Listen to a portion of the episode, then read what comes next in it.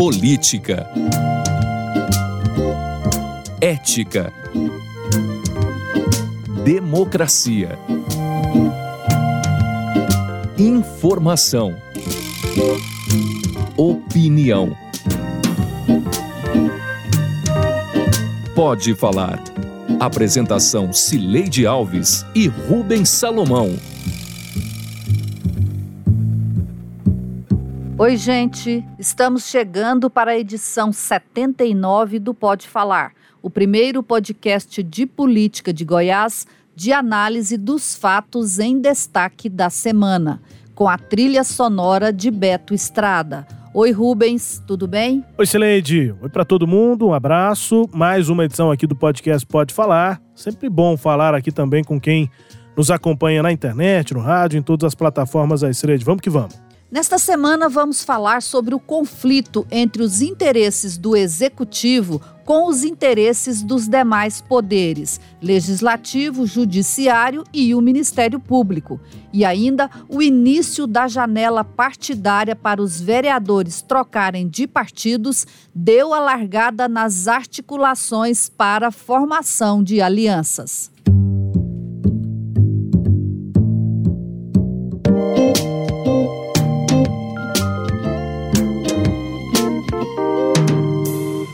Governador Ronaldo Caiado tem maioria na Assembleia Legislativa, certo? Isso é relativo. Caiado começou o ano contando com 26 parlamentares, número suficiente para aprovar qualquer coisa, inclusive para manter seus vetos ou mudar a Constituição. Mas nesta semana ele sofreu duas derrotas. Nada menos que 29 deputados derrubaram dois vetos de Caiado. Um manteve a emenda que excluiu servidores do Legislativo, do Judiciário e do Ministério Público no Estatuto dos Servidores. O outro manteve o projeto que criou vagas de promotores no MP estruturando melhor o Ministério Público, porque no ano passado o Poder Judiciário ele fez uma reestruturação do próprio Poder Judiciário, incrementando, ele criou 55 novas varas judiciais no estado todo. E nós estamos agora aqui para fazer frente a essa reestruturação do Poder Judiciário, é, nós estamos colocando mais 10 promotorias de justiça no Ministério Público. Então vejam, 55 varas judiciais e 10 promotorias do Ministério Público. Este é Ailton Flávio Vec, ele foi ouvido em entrevista coletiva lá na Assembleia Legislativa durante a tramitação do veto do governador ao projeto de autoria do Ministério Público, que prevê aí esse remanejamento, dá um aumento aí de 0,3% segundo o Ministério Público nos gastos com folha, para exatamente criar essas 10 novas estruturas, atendendo à demanda depois do aumento também da estrutura do judiciário no ano passado. É, Cileide Ailton Flávio Vec, justificando porque que ele estava lá presente, tanto na comissão quanto no plenário, para articular a derrubada do veto, que foi de fato derrubado com esses 29 votos. É, e teve reação aí, né? Aí isso abre um, um conflito entre a posição que é do, do governo do Estado e que a ponta de lança da defesa dessa posição é a secretária Cristiane Schmidt, e do outro lado, que faz o discurso político em defesa dos demais poderes, o presidente da Assembleia Legislativa, Lissauer Vieira. O aperto não pode ficar só para o executivo. Você tem vários poderes e todos eles precisam se ajustar. Tá? Então, é, tem toda essa questão que a gente agora vai ter que enfrentar, né? porque teve a quebra do veto, né? a derrubada do veto. É, mas esse é mais um, mais um desafio que temos aí é, para poder, é, é, enfim, equacionar. O nosso entendimento é esse, que você não fere a, a, ação do executivo, que os poderes eles são independentes e autônomos. Por isso mesmo que nós vamos fazer o estatuto próprio de cada poder e do Ministério Público. Né, nessa sequência aí ouvimos, portanto, a secretária Cristiane Schmidt, que também foi à Assembleia nesse, nessa semana, né? Que a gente está gravando o podcast, mas ela foi para prestar contas mesmo, apresentar o fechamento do ano de 2019 e acabou sendo perguntada sobre esse é, primeiro veto que foi derrubado na Assembleia, foram dois. O primeiro foi é, esse relativo ao Estatuto do Servidor Público. O governo mandou o estatuto no ano passado, né, Celede, prevendo, por exemplo, o fim da licença prêmio para todos os poderes. Mas aí, durante a tramitação, os deputados da própria base, atendendo a pedidos principalmente do Ministério Público e do Tribunal de Justiça, apresentaram essa emenda que foi aprovada, retirando os outros poderes do estatuto. Essa emenda foi vetada pelo governador, ou seja, o governador quis no veto voltar à abrangência do novo estatuto para todos os poderes, mas aí o veto foi derrubado, ou seja, a Assembleia voltou a confirmar a intenção de se excluir ela própria a Assembleia, mas também o Judiciário, o Ministério Público, do novo Estatuto do, do Servidor Público. E aí, claro, é, parece que coloca em xeque o discurso do governo da secretária de que há uma unidade dos poderes para tentar primeiro, enxergar a crise financeira e, segundo, buscar soluções para isso, principalmente em Brasília, né, Celede? É, esse conflito não é novo e não acho que vai acabar agora, né, Rubens? Ah, ah, esses poderes, assim, eles têm esse discurso de autonomia e isso é uma garantia constitucional.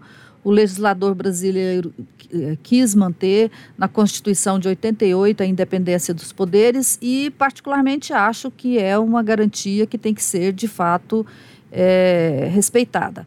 Agora, tudo que os outros poderes querem fazer de, de aumento de despesas, eles o fazem com o discurso de defesa desta autonomia. É, é, claro que não se quer quebrar a autonomia, mas o que se questiona é o que que esses poderes podem contribuir para esse processo de ajuste de contas. É, então, na hora de cortar, o executivo é que tem que cortar, porque o executivo é quem arrecada.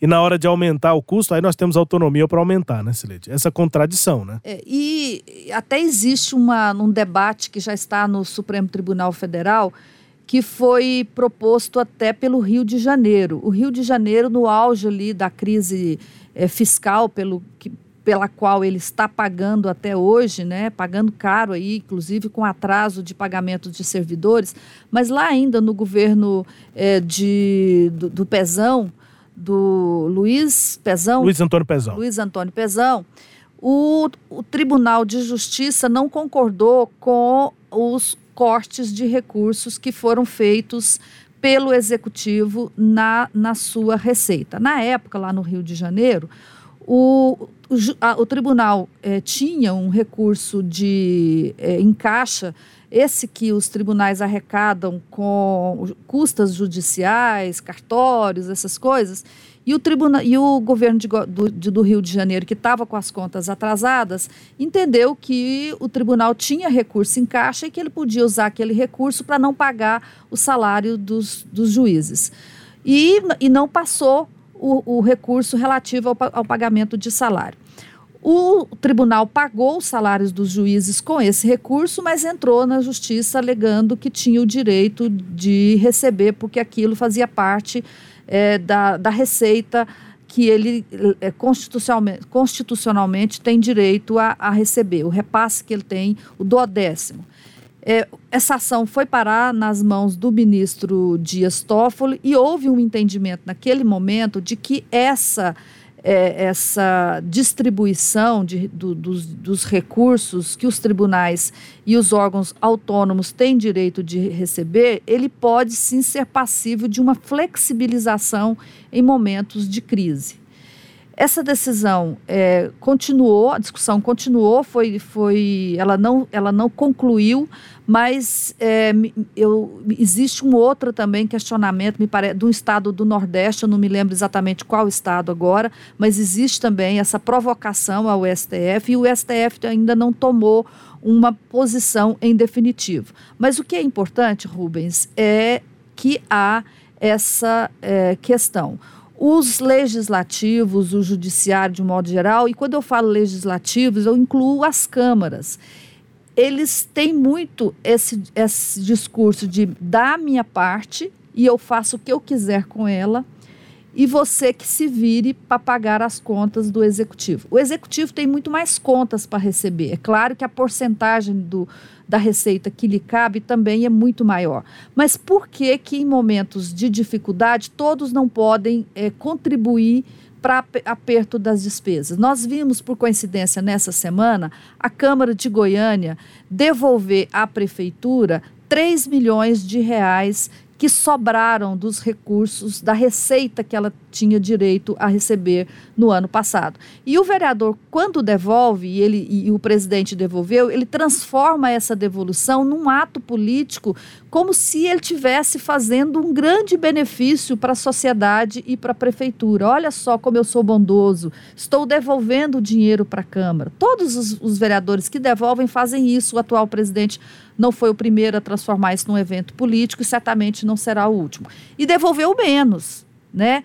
Em 2018, a Câmara devolveu 13 milhões de reais. Em 2019, devolveu. É, 2017, devolveu. troquei aqui. 2018 devolveu. É, 2018 devolveu 13 milhões de reais e 2017 devolveu 17 milhões de reais. Sinal de que a Câmara não precisava de ter essa receita toda. Né? No caso da Assembleia Legislativa, ela está construindo uma sede própria. Ela, esco ela escolheu construir uma sede. A Assembleia Legislativa está fazendo o tal do alego itinerante, que é nada mais, nada menos que um mutirão né, de serviços que a Assembleia está fazendo no interior do Estado. A Assembleia é papel dela fazer esse serviço? Não, não é. Né? Para que, que a Assembleia faz isso? Para dar criar um espaço para os deputados aparecerem diante do seu eleitorado.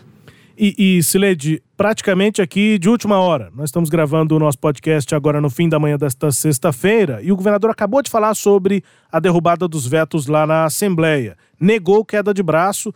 Vamos ouvir aí a pergunta do nosso repórter Rafael Bessa, aqui do Sistema Sagres, e a resposta do governador. Governador, como é que o senhor viu a questão da derrubada dos vetos lá dos proje do projeto dos servidores na Assembleia? Não, eu, essas coisas eu, eu quero dizer a todos, gente, eu, eu, minha vida foi no parlamento. Isso aí, isso aí nunca será tratado por mim como queda de braço. É normal, cada poder tem a sua prerrogativa, tá certo? Cabe a, a, ao executivo entender é, aquilo que realmente ocorre no legislativo, tem um recurso junto ao Poder Judiciário, tem as decisões do Executivo. Então, tudo isso tramita-se na maior normalidade. Não se tem é, invasão de espaço e nem de prerrogativas. É, o governador... É, não foi essa a pergunta, né? Pois é mas ele é, diz que não tem queda de braço, ou seja, é uma, uma briga natural. Como que se pode ter uma briga assim pacífica, Celede? É briga, né? É briga. Ir pra justiça eu, e tudo, né? Eu até entendo que ele não vai fazer o que o Bolsonaro fez. Acho que a é. diferença é essa. a briga do Bolsonaro é em outros é. termos, né? É, o, o Bolsonaro ele parte pro ataque, ele parte pro chute na canela. Eu entendo que o governador está dizendo isso. Ele, ele respeita que o Poder Legislativo tem autonomia para derrubar seus vetos. E aí eu não esperava dele outra resposta. Eu não esperava dele exatamente por ele ser do parlamento, como o próprio Bolsonaro, né? Também uhum. é do parlamento, também passou uma década praticamente é, dentro do legislativo, como o Caiado passou, mas isso não dá ao Bolsonaro é, nenhuma é, é, grandeza de dizer que respeita o legislativo. Não, ele diz respeito ao legislativo, a gente tem visto isso. O governador Caiado está dizendo o oposto, respeito. Mas ele vai seguir adiante. E isso também nos dá o direito, Rubens, de entender que, é, mesmo respeitando, está muito claro que existe aí uma divergência sobre o que fazer com o bolo da receita tributária o, a gente não pode esquecer que o Tribunal de Justiça acabou de conceder aos seus membros, e quando eu digo membros, são juízes e desembargadores, o direito de gozarem de licença-prêmio. E isso foi feito depois que a Assembleia Legislativa já tinha derrubado a licença-prêmio para os seus servidores, para, para os servidores do Executivo. Então, é disso que nós estamos falando. É, e acho que principalmente das aparências, né, Celeste, que tem sido cada vez é, mais é, claramente é, mostradas nas relações aí de unidade, na tentativa de unidade entre os poderes aqui no, no Estado, para tentar buscar soluções. A solução apontada pelo governador e pela secretária de Economia é o regime de recuperação fiscal. É, e há uma aparente unidade em torno da busca por soluções, mas nem o, tri o Tribunal de Justiça, nem a Assembleia Legislativa, pensando principalmente no, na posição dos seus presidentes, não concordam com a adesão ao regime de recuperação fiscal, por mais próximo do Palácio que esteja o presidente da Assembleia, Lissau Vieira. Ele continua fazendo questão, sempre que mencionado, mencionada a questão, ele faz questão de dizer que não concorda com o regime de, de recuperação fiscal. Então, se a solução não é única, a unidade também é só de aparência. Rubens, é, o governador parece que está pregando no deserto a respeito de adesão de Goiás à lei de recuperação fiscal, porque ele não consegue apoio político nem aqui, né? E aí eu digo apoio político da Assembleia, do Tribunal de Justiça e dos, é, dos órgãos é, independentes, que são o Ministério Público e Tribunais de Contas, e também não consegue é, apoio do Congresso Nacional na aprovação do projeto de lei que está lá, né, o projeto de equilíbrio fiscal, chamada, a chamada Lei Mansueto, e também não consegue apoio do governo federal via Ministério da Economia.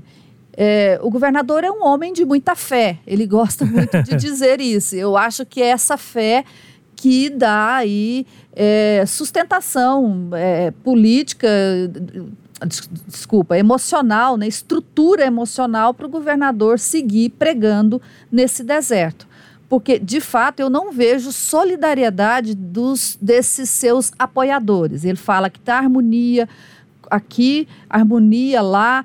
É, eu estava prestando atenção na propaganda do governo de Goiás na televisão, eu não tinha notado, talvez já tivesse há mais tempo, mas eu só notei agora, que ele termina dizendo: somos todos Goiás, somos todos Brasil. Uhum. Quer dizer, essa referência a Somos Todos Brasil é mais um vínculo que ele tenta fazer com o presidente Bolsonaro. Eu não vejo mais por onde o governador pode fazer para agradar o presidente Bolsonaro. Ele agrada em tudo, até naquilo que a gente nem imagina como é, unir o slogan do governo dele ao slogan do é. presidente Bolsonaro. E nada volta em troca, né, em específico, nessa questão do RRF, que é o grande e principal pleito de Ronaldo Caiado lá no governo federal. E a gente volta no iníciozinho da semana, na segunda-feira, reunião do governador com o BNDES e o governador dizendo, basicamente apresentando a fatura, algo que ele ainda não tinha feito. Apoiei o governador, o presidente nessas e nessas oportunidades, nas rixas com os governadores, né? Apoiou o presidente, mas o resultado não tem vindo, ele falou isso e isso foi divulgado na coluna painel do jornal Folha de São Paulo. Aí a impressão que eu tenho é de que está tudo harmônico, a harmonia do executivo com o legislativo, com o judiciário em Goiás, a harmonia com esse trânsito político que o governador tem em Brasília, mas apesar da harmonia, parece que está tá todo mundo cantando música diferente. Tá aquela bagunça, mas tá harmônico.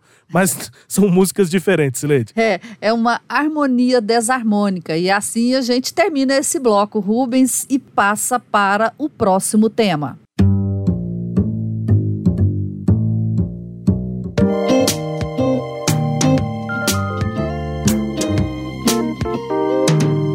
Nesta quinta-feira, dia 5, abriu-se a janela partidária que permite a vereadores mudarem de partido.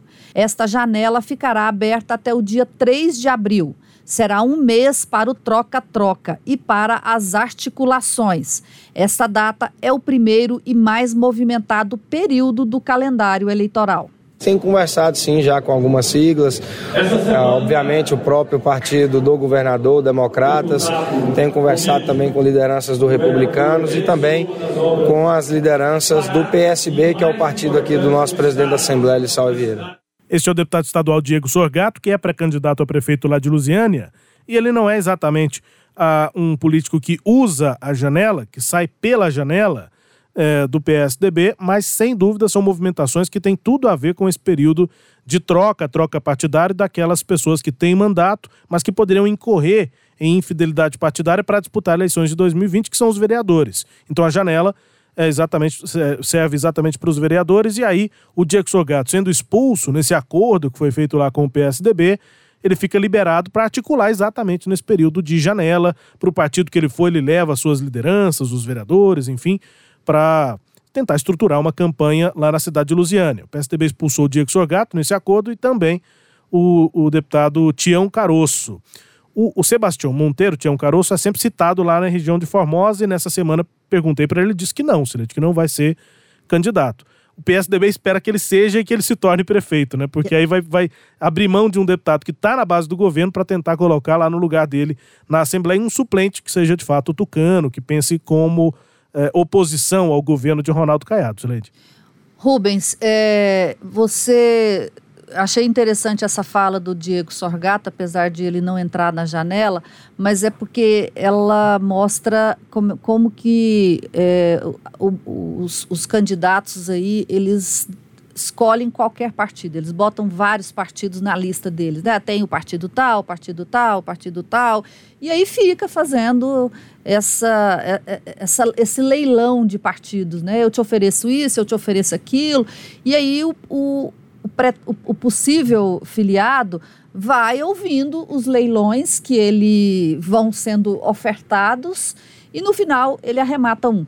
Exatamente. Né? E isso é que a gente vai ver agora, é a fase de leilões é, para os candidatos. O dia é... considera do Partido Socialista Brasileiro para o Republicanos, que é um partido que tem muita ligação com a Igreja Universal, e o Democratas, que é o partido, um partido de centro-direita, né, Sileide? E todos eles têm perfis não é que são partidos sem perfis. Você até falou aí, ó, o PSB não é um partido socialista, apesar de levar o nome é, na, na no, carregar o socialismo no nome, mas ele tem um perfil um pouco mais à esquerda, né? Ele não é um partido da base do presidente Jair Bolsonaro, por exemplo. É, o republicano é um partido do, da igreja, né, ligado à Igreja Universal, né, de fato é o partido oficial do, do, da Igreja Universal e tem esse perfil, além de, de conservador, esse perfil religioso. Uhum. E, por fim, o qual que é o terceiro que você o citou? DEM, né? Ele começa o DEM. citando o DEM. O DEM é um partido liberal, né? Um partido conservador, mas liberal. Ele tem, ele, ele defende as bandeiras clássicas do liberalismo que o, o PR não defende. Então, são partidos diferentes. E nem isso né, impede que o deputado, olha, isso aqui está fora do é. meu perfil, eu tenho um perfil. Não, não, não se discute isso. Mas assim, não é nem essa a questão central desse nosso bloco. É, eu acho que o que a gente tá percebendo, vai ver agora neste um mês aí, é essa articulação entre os candidatos a prefeito. É bom a gente lembrar que ao final deste, desse, desse um mês, vence o período para quem está ocupando cargos públicos e queira ser candidato a vereador. Então a gente vai ver. Compatibilização. Esse palavrão aí.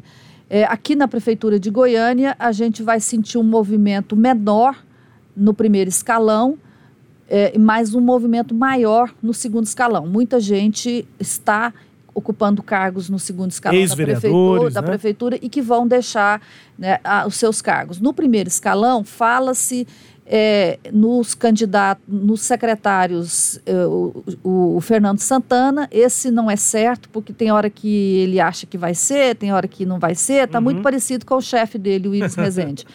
Tem também o Paulo Henrique, que é lá do Instituto de Previdência, esse deve sair sim. O Misair, Misair é, vai deixar a Secretaria de Assistência Social, Misair, Misair Lemes Júnior.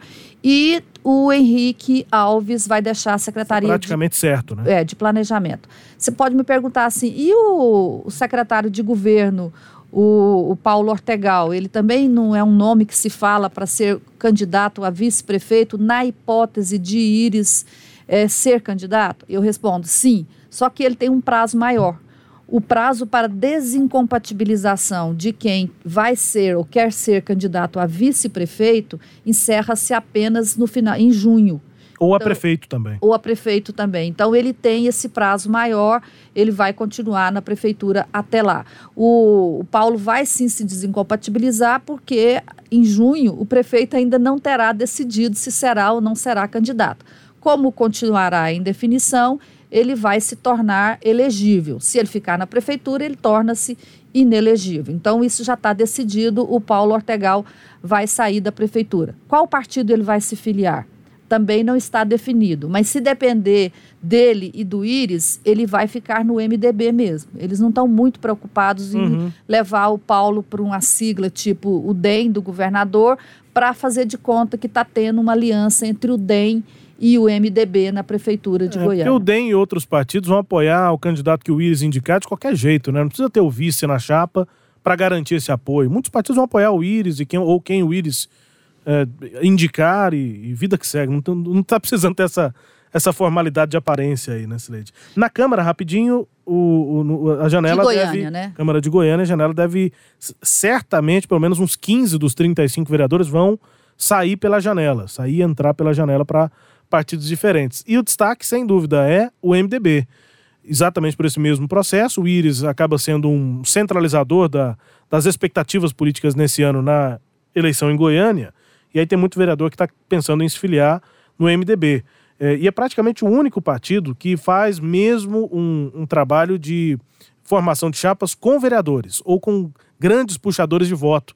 Os outros todos, inclusive o PSDB, é, que chegou a eleger uma, uma, uma bancada interessante nas últimas eleições, 2012 e 2016, principalmente 2012, é, e, e que agora está organizando uma chapa sem vereadores. O Anselmo Pereira vai sair, está de olho no MDB também pela janela, está de olho no MDB do Íris ou mesmo no PSD do Vanderlan Cardoso. O Anselmo conversa com o Vanderlan. Mas, enfim, do- dois destaques interessantes. O, o PSDB vai ter uma chapa sem vereador, que é um, que é um destaque historicamente. O PSDB eh, tem lideranças importantes na cidade. eh, e o MDB deve ser uma chapa dessas, assim, bem difíceis. Né? Muitos vereadores, muita gente com uma votação grande eh, e com essa expectativa, todo mundo com a expectativa de que o Íris vai ser um puxador de voto, sendo ou não candidato, para conferir. Hoje, da Câmara, nós temos três ainda pré-candidatos à prefeitura. A Cristina Lopes, o Paulinho Graus, a, Cristina Lopes, doutora Cristina, está saindo do PSDB em direção ao PL, o Paulinho Graus fica no PDT, está tentando organizar sua pré-candidatura, e o Felisberto Tavares, que está deixando o PRTB e deve ir para o PL, está vendo para que partido ele vai, mas são três pré-candidatos a prefeito que são vereadores. Sileide. É, e aí, é, lá na Câmara, portanto, pode ser que mude completamente a, a base do prefeito, ou não? Com certeza. Isso é, é- é- Com certeza pode ser que muda. Não estou dizendo que é certeza que ela vai mudar, mas com certeza é bem provável que ela vá mudar, porque é, essas organizações de chapas vão levar provavelmente vereadores que hoje estão na oposição, talvez para uma chapa mais próxima do Íris e vice-versa. É, essa é uma, uma demanda que foi, inclusive, antecipada em uma conversa que eu tive com o Anselmo Pereira, mas já anterior a essa definição dele de que vai sair do PSDB. Eu perguntava ainda sobre a, a indefinição do líder. E ele dizia é, bem por aí, dizendo, olha, essa base atual, ela vai ter rachaduras, vai ter gente que vai sair da base. E se não tem ninguém que faça essa articulação na prefeitura, tem que ter pelo menos um líder que consiga articular aqui na Câmara, que consiga pensar é, nessa é, bancada de apoio ao prefeito enquanto a prefeitura está trabalhando. Né? A campanha é uma coisa e a, a prefeitura precisa manter uma base lá na Câmara, precisa ter um líder que saiba pensar na eleição, né, que saiba articular uma coisa junto com outra, a administração junto com a eleição lá na, na Câmara. Pode ser que a, chegada do Samuel Belchior na prefeitura mude talvez um pouco isso. Pode ser que ele passe a fazer mais a articulação da prefeitura com a Câmara. Mas hoje não tem esse articulador vindo do passo. É Samuel Belchior que assumiu nesta sexta-feira o cargo de secretário especial na Prefeitura de Goiânia. E a gente está esquecendo dessa semana aí, Rubens, é, que teve aspas prévias do PSDB, né? O PSDB já tem candidato a prefeito escolhido. Eu esqueci, mas eu acho que eu escolhi, es- esqueci propositalmente, Sileide. Por quê? Ah, prévias mesmo eu tô acompanhando é do Joe Biden com o Elizabeth Warren, que desistiu nessa semana, com o Bernie Sanders, ver quem que vai enfrentar o Donald Trump nos Estados Unidos. Aí é prévias mesmo, Aí vai pro voto, Tem, tem, disputa, de tem verdade. né? A daqui, Agora essa aqui, a daqui foi muito mequetrefe, né? é, PSDB tem pré-candidato, a gente Pois vai é, falar mais o sobre esses PSDB nomes fala aí. coisas, faz coisas que só Deus, du- que até Deus duvida, viu, Rubens? Bom, Rubens, vamos aproveitar a Deus deve janela. estar lá no céu olhando as prévias e falando assim, uai, vocês vão, vão fazer prévias por quê? Eu, eu tô sabendo de tudo aqui. Ué, com, esses- com esse, esse- É. com esse candidato que vocês colocaram aí. Eu sou onipresente, eu tô sabendo do que, que são essas prévias. aí. É, tá bom. Enfim, complicado. Bom, vamos aproveitar a janela e vamos sair, Rubens? Vamos, vamos sair mudar de janela. bloco? E agora vamos ao quadro Língua Solta, com a música tema Mundo Melhor, da primeira banda goiana de rock, o Língua Solta.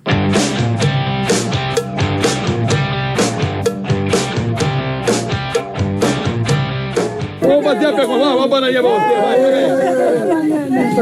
Vamos fazer a pergunta. Qual é a pergunta? Não fura aí, Ele pediu pra você dar banana pra gente? Oi? Foi o presidente Bolsonaro que pediu. Não, não, não vem com esse papo, não. Eu sou exemplo, não sou eu.